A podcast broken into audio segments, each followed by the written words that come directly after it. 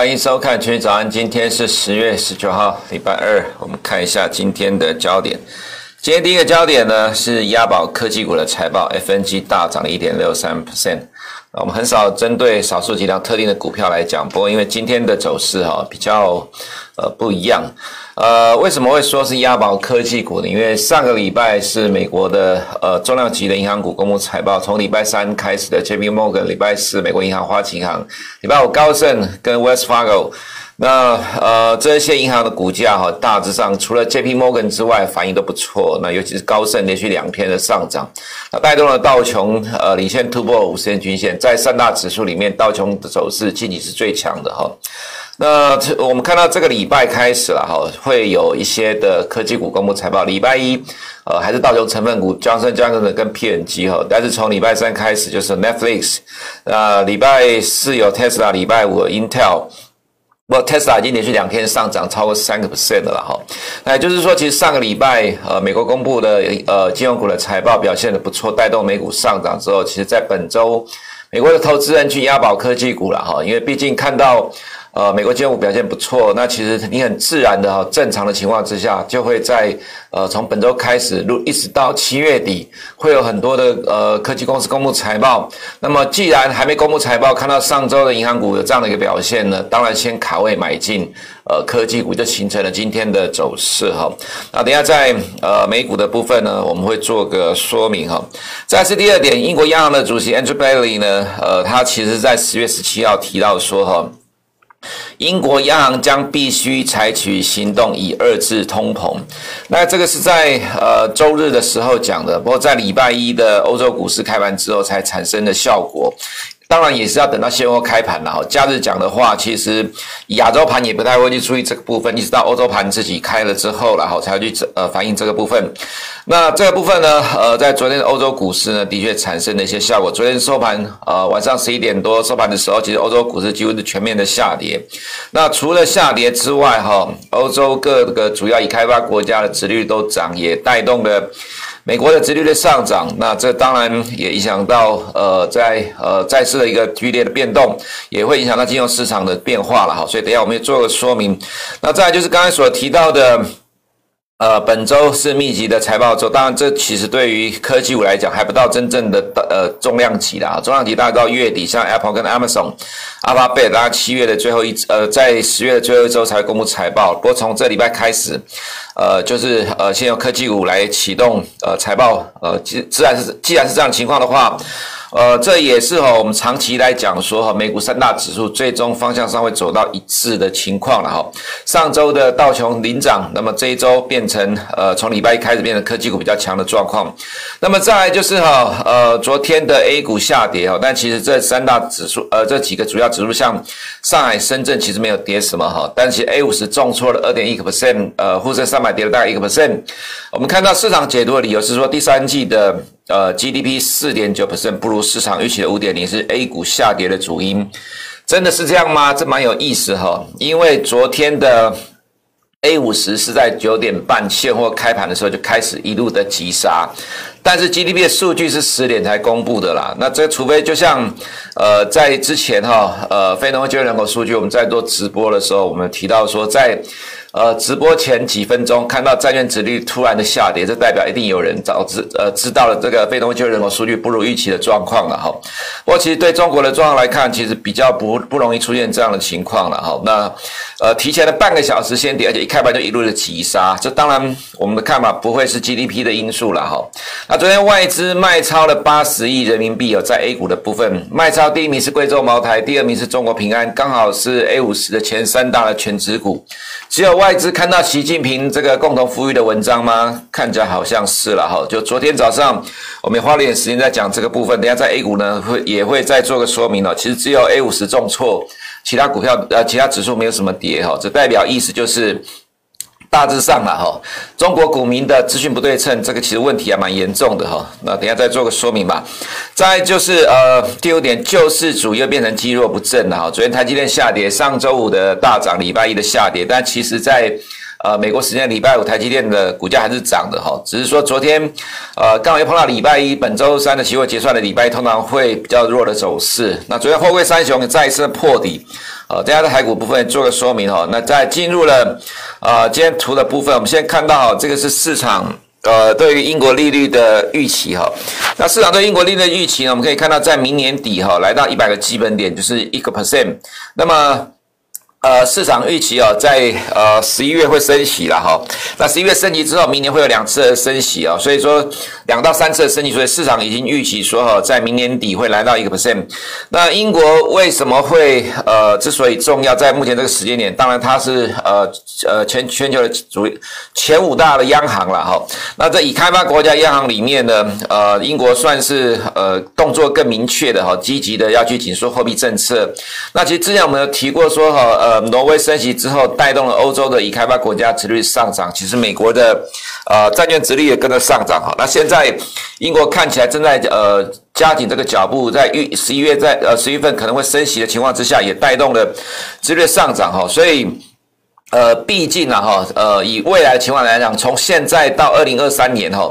大致上了哈，已开发国家都要进入紧缩货币政策的阶段了哈，不管说是呃缩减 QE 到缩减资产负债表到呃这个升息哦，基本上它就是一连串紧缩货币的过程。那已经有几个已开发国家在升息了哈，其实基本上金融市场一定是往前反应呐，不会说哈停留在目前这个时间点。其实缩减 QE 已经不是重点的了哈，重点是美国什么时候开始升息哦。所以我们昨天有提到说在，在呃二零二二年现在升息预期已经认为说。九月会升息一次了哈，那所以其实英国的呃对于未来利率的动态市场的预期，其实都会影响到美国的利率的预呃利率政策的预期哈。那我们看到昨天呢，呃高盛跟大摩上个礼拜五了，不是昨天了哈。那这个数据我们在昨天把它整理出来哈。那高盛。呃，短短的一个月又再一次的调降美国经济成长率了。第三季从三点五降三点三，摩根斯坦利第三季从二点八降二点零，那第四季的话有反弹。那明年是逐季往下走，明年摩根斯坦利预估也是逐季往下走。也就是说，其实现在很多人在纠结于说了这个所谓的通货膨胀或者停滞性通膨了。这么讲好了啦哈，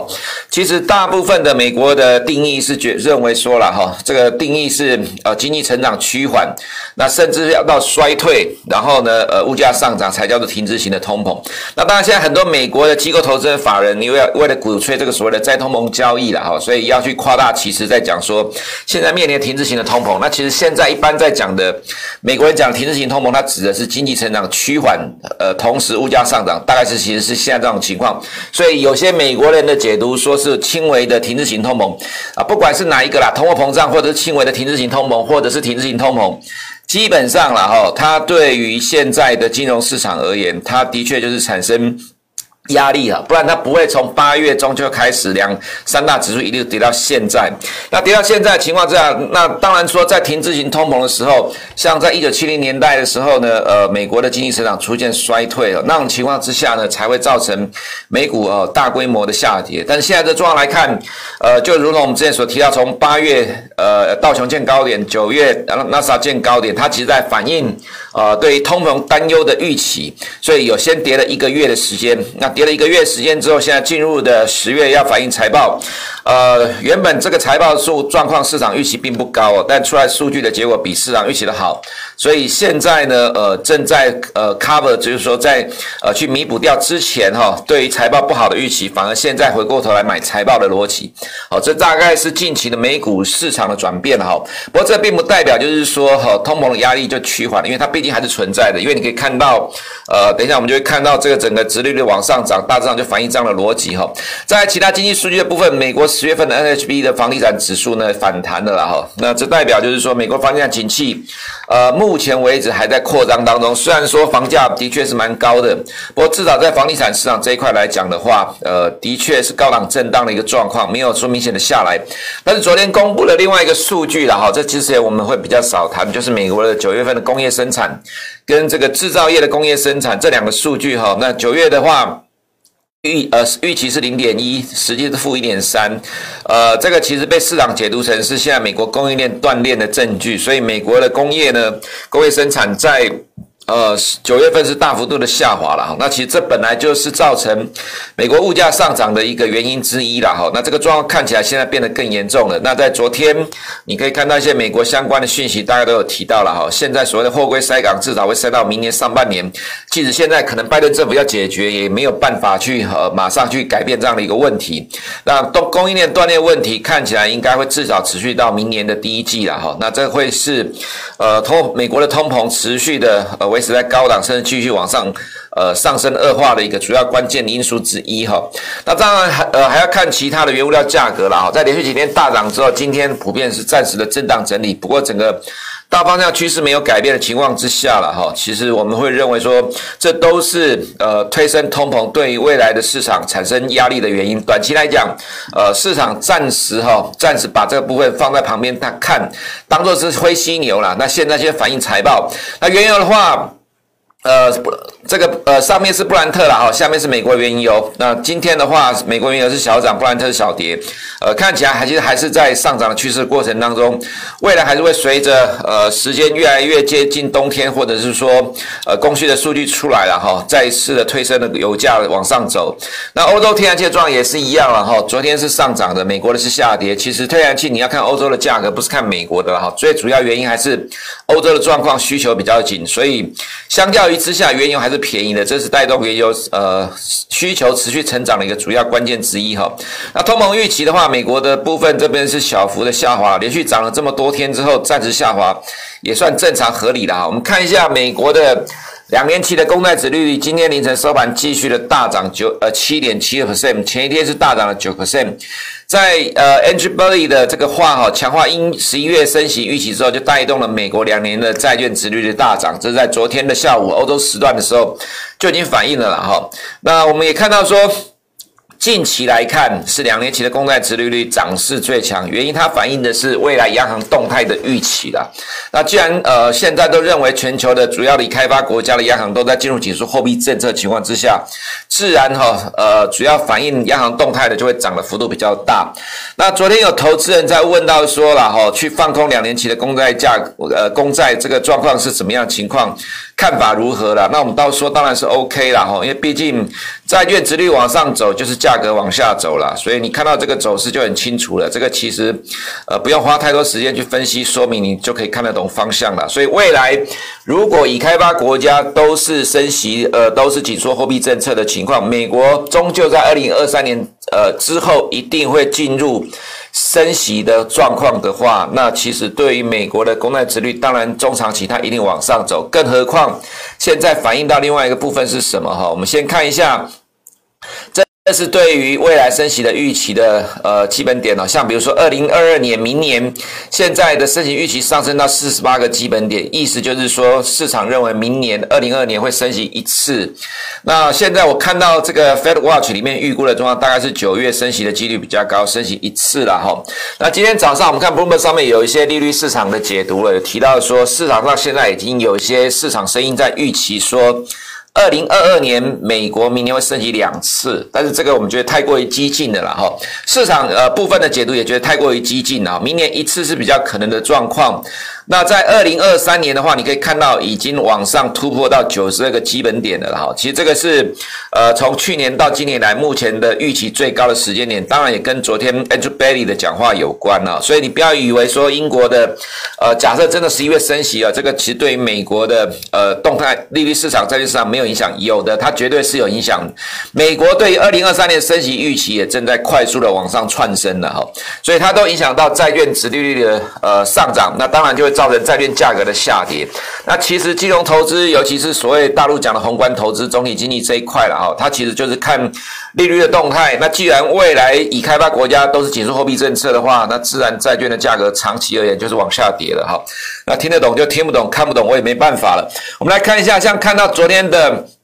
呃，德国十年公债殖率也大涨十一点三八 percent，美国是涨一点九 percent，挪威涨四点五一，这是呃十二月还在升息的哈。那英国的话涨了二点七个 percent，所以在利率动态这个部分来讲，呃，未来各个已开发国家都是持续的往上涨了哈。那么看到美元指数的话，呃，这里说强不强，说弱不弱，为什么哈？因为这边碰到了颈线跟二十天均线，在这边呃守得住。那昨这呃昨这算是强势了，不过因为昨天的殖率又大涨，就它又不涨。那当然原因也是因为其他原物料货币其实还算是强势了哈，所以它变成是暂时的区间整理。所以我们昨天有提到说，可能整理的时间短线上会稍微拖得久一点的哈。不过中期而言，随着美国进入了呃长期的升级循环的趋势了哈，它终究会往上走，去反映呃利率上升的趋势哈。那在呃看到美股的部分，我们看到高盛。连续两天的上涨哦，呃，这个是昨天道琼能够开低之后收在平盘附近跌了三十点的原因了哈。那道琼下跌的原因是，呃，道琼通常是美股三大指数里面跟着欧洲股市比较联动性比较高的哈。昨天收盘欧洲股市都跌，所以道琼受到欧股的影响。那昨天收盘只有跌了零点一其实是还 OK 哈。那 S M P 五百今天涨的幅度比较大。就是因为，呃，大型科技股的走强哈，所以使得 S M P 的走势，呃，在今天来讲就换的比道琼来的强。我们还是强调了啊，长期而言。美国的公债殖率上涨不会影响科技股。如果你看过去十年，甚至美国的公债殖利率在两个 percent 以上的水准到三个 percent 以上的状况的时候，其实在上涨的阶段呢，呃，纳斯达都是上涨的哈，在上涨的阶段，纳斯达都是上涨。也就是说，科技股因为获利的高成长性，它可以打败。上升的市场利率的环境了哈，这其实本来就是美股长期以来的逻辑哈。那这在今年二零二一年产生的变化，就是因为从去年以来到现在，科技股涨的幅度太大了，所以在红色框起来的地方呢，都是殖利率上涨、科技股下跌的地方哈。不过在绿色的地方是殖利率上涨、科技股也也能够上涨的地方。那从近期来看。呃，科技股的上涨已经逐渐的跟呃殖率的上涨慢慢的脱钩了。昨天就一个很典型的现象，当然它有它的基本面的逻辑，就是先卡位呃即将公布的财报了哈。所以这投资人你还是要去了解，就是说其实市场的状况会随着时间的推进，每个时间点有每个时间点不同的事件去主导当时候的市场的状况。那么看到上周的金融股财报对于美股的帮助之后，投资人在本周开始去转进的科技股去押宝未来。要公布的财报，我们看一下 FNG 哈，这是我们第一个标题哦。你可以看到上面是四档股票，这是 FB 跟 Amazon，还有 Netflix 跟 Google 哈，这四档股票涨了一点六三 percent。但是呢，有十档股票的，这除了上面的 FNG 哈，那包括了 Apple 跟 Tesla、NVIDIA、百度、阿里巴巴等等这几档股票，加起来十档股票叫做 FNG Plus。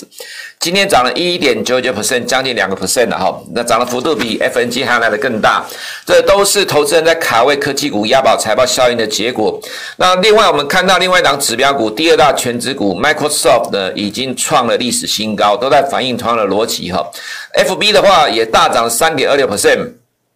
这个部分呢，呃，其实面临了呃，FB 有一些呃面临的一些问题，比如说像 ESG 的一些疑虑哈，被呃美国一些投资人不断的抛售持股，不过这个位置我们没有秀出来，又守住了两百天均线没有破，又出现反弹。那下面的 Tesla 呢，连续两天都涨三超过三个 percent 了哈，所以带动了科技股有比较强的走势。另外是礼拜三公布财报的 Netflix 啊，由于游戏 Squid Game。呃，能否带动 Netflix 再创新高？如果说真的财报出来结果是亮丽的，比市场预期还来得更好，那这又会是另外一个不小的话题了哈。那有机会带动科技股在持续的强势哈。所以纳斯达一百呢，呃，在呃今天是落后补涨了哈。你可相对过去两天的两个交易日，它是落后补涨。那今天涨幅一点零二 percent，呃，就突破了五十天均线。呃，纳斯达的话涨幅比较小，但同样是突破五十天均线了。SAX 的话。呃，如同我们昨天所说的，两百天均线还是发挥了神奇的效果，支撑的效果哈。那今天在上涨，还没突破五十天均线。如果照目前这个态势来看，要突破也不是太困难的事情哈。那外资在新市场动态的话，昨天其实没什么进出。我们来看一下 A 股的部分了哈。那北水沪跟呃沪深股通的部分看起来几乎都不玩港股了哦。虽然说港股昨天一度下跌，后面拉起来哦。不过我们来看一下 A 股蛮有意思的情况，就是外资。昨天在 A 股卖超了八十点二亿，当然外资的动态，当然就是买进卖出大型的全值股，所以昨天 A 五十跌了两个 percent，沪深三百跌了大概一个 percent，但另外的上证、深圳指数没有什么跌。那我们看到有趣的现象是了哈，昨天中国平安外资卖超了十点五九亿，是卖超的第二名，跌了两个 percent。贵州茅台昨天卖了十四点三三亿，是卖超第一名哈。那昨天我们有提到说，难道只有外资会看得到共同富裕这个文章吗？习近平在十月十五号。求是网在收盘之后公布的这个共同富裕的文章，里面夯不啷当写了一大堆，但是我昨天没有把这个部分写出来，结果昨天的贵州茅台重挫了六点一 percent，消费税了哈，习近平的文章里面提到说要加大消费环节税收调节力度，研究扩大消费税的征收范围。那昨天写了一堆，我漏掉了这个部分，结果没想到漏掉的这个部分呢，就是 A 股 A 五十重挫的原因。那这个跟呃习近平的呃共同富裕的文章有关。所以，我们昨天也提到说，哈，其实对于 A 股投资人来讲，这个资讯不对称的困境哦，仍然在持续。今年以来，已经发生了很多次哦。Bloomberg 领先报道中国的官方的监管政策，但是你看到中国的。股市的媒体网站呢，几乎都没有什么报道，结果反而呢，呃，A 股都一路被杀下去。那尤其是外资的哈，对这个部分也很敏感。那外资都在看 Bloomberg，就内资如果没有这部分可以看，自己的网站又不报道的话，你就不知道到底在跌什么，就莫名其妙一直不断的往下低接，不断的被断头，大概就是 A 股的状况。那昨天我们看了半天呐，有看到中信证券呢。呃，大陆的中信证券哈，对于习近平的共同富裕这个文章也做个呃说明跟评论啊，其实大致上也看得比较保守了哈。那当然保守不会讲得太明白，因为毕竟你是在中国在地的券商，你怎么敢得罪呃当局了哈？所以说，其实现在对于 A 股的状况来看呢哈，虽然说呃上证、深圳指数没有什么跌，可是大型股的部分，这个部分是外资高度琢磨的，那外资比中国投资人还要更加的敏感了哈。所以其实昨天的。A 五十重挫，并不是因为 GDP 的关系啦，其实主要是因为习近平的这个共同富裕的文章所造成的结果。那呃，昨天有明确的提到消费税，如果说哈，昨天我们有提到说中国自己的评估啦，呃，这个部分的话，可能未来还有所谓的房地产税跟资本利得税，在官方的监管政策层出不穷的情况之下，基本上我们对于 A 股跟港股看法还是比较保守的。虽然说港股昨天是没有什么跌了哈，不过大方向。中国的监管政策层出不穷哦，其实随时都有可能有变数丢出来。你要留仓的话，其实是要面临政策的风险，还是比较建议投资人做当冲比较安全哈。那么至于在台股的部分。呃，我们可以看到昨天哦，指数是跌的哈，不过兆丰金、国泰金、台新金呐哈，成了撑金呃撑指数的重点。我们先看一下昨天的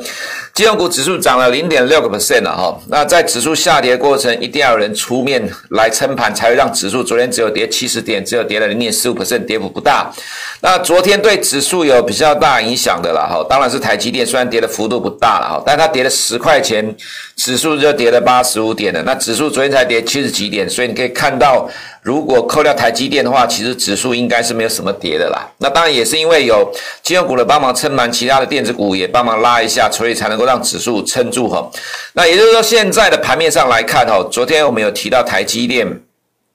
呃，我们有提到说，其实上周的法说。原则上来讲，它跟市场预期的差不多一样，只是因为这个波段有很多人看不好调节，那发觉没有那么糟糕，所以又回过来买。那我们强调一个重点是哈，目前的台股，因为现在已经是十月底呃十月中下旬了哈。基本上每年这个时间点，在财报反映完之后，就会反映二零二二年的预期的状况。不过二零二二年呢，大致上其实现在几乎所有的机构法人对明年的获利成长预估都并没有很乐观。所以没有很乐观，是像今年的获利成长比去年成长了五十 percent。那明年跟今年来比较的话，有人估成长十个 percent，有人估负十 percent，也就是在这个正负十个 percent 之内。那差不多了哈，大部分比比较倾向都是微幅的正成长的情况居多。那么在这种情况之下，如果获利没有大幅度的成长，那么也整整个今年股市已经大涨之后，大致上都已经反映了这样的预期了。那么未来的股市要继续的往上涨，就少了动能的哈，这是一个部分。那当然另外一个部分也因为今年大幅度的成长，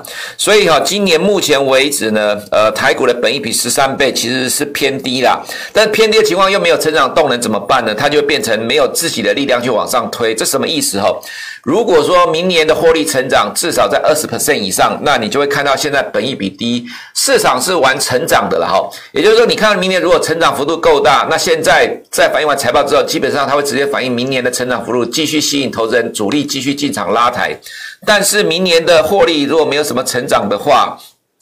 对很多投资人来讲，他就没有诱因要进场去买股票，积极的做多。那这种时候呢，台股要能够涨得动，唯一你只能看外在的市场，比如说像美股或者隔壁的市场。如果万一 A 股、港股能够涨得动的话，那当然是最好了哈。也就是说，其实现在的台股来看，其实它没有办法能够自己靠自己内生的获利成长来推升台股上涨，它只能看别人涨，它跟着涨，大概是这样的情况。这就是我们一直强调的，它是被动式的上涨，而不是主动式的上涨，跟今年以来不一样。因为今年获利大幅成长五十 percent，别人在跌的时候，它也能够撑住不跌，然后再往上涨。但是现在状况有点改变了哈。那么再来就是哈，呃，我们看到像。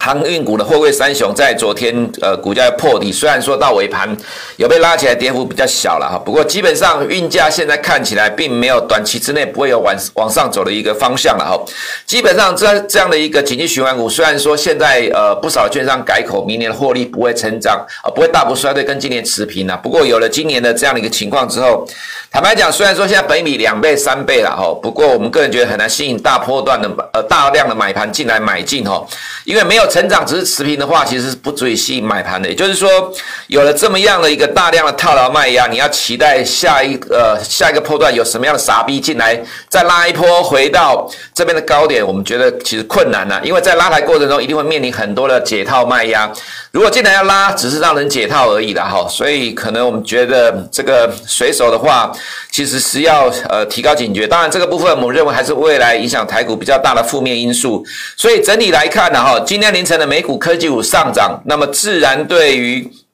今天的加权指数摆脱昨天的拉回整理，再继续反弹是有正面的帮助。不过，因为台积电今天凌晨的涨幅啦不大，只有零点四二 percent。其实台积电哈是指数的关键。那么今天涨幅不大，其实它在修正。呃，就台股跟这个台股礼拜一的这个下跌，跟这个今天凌晨的这个 ADR 的上涨，这两边是在逐渐拉近之间的差距。所以今天台积电应该不会对指数有什么太正面的帮助，应该要看其他的股票怎么去拉抬，或者是金融股去推升指数。整体来讲，今天会有来自于美股的帮助而反弹，不过我们会认为说，看起来只是呃。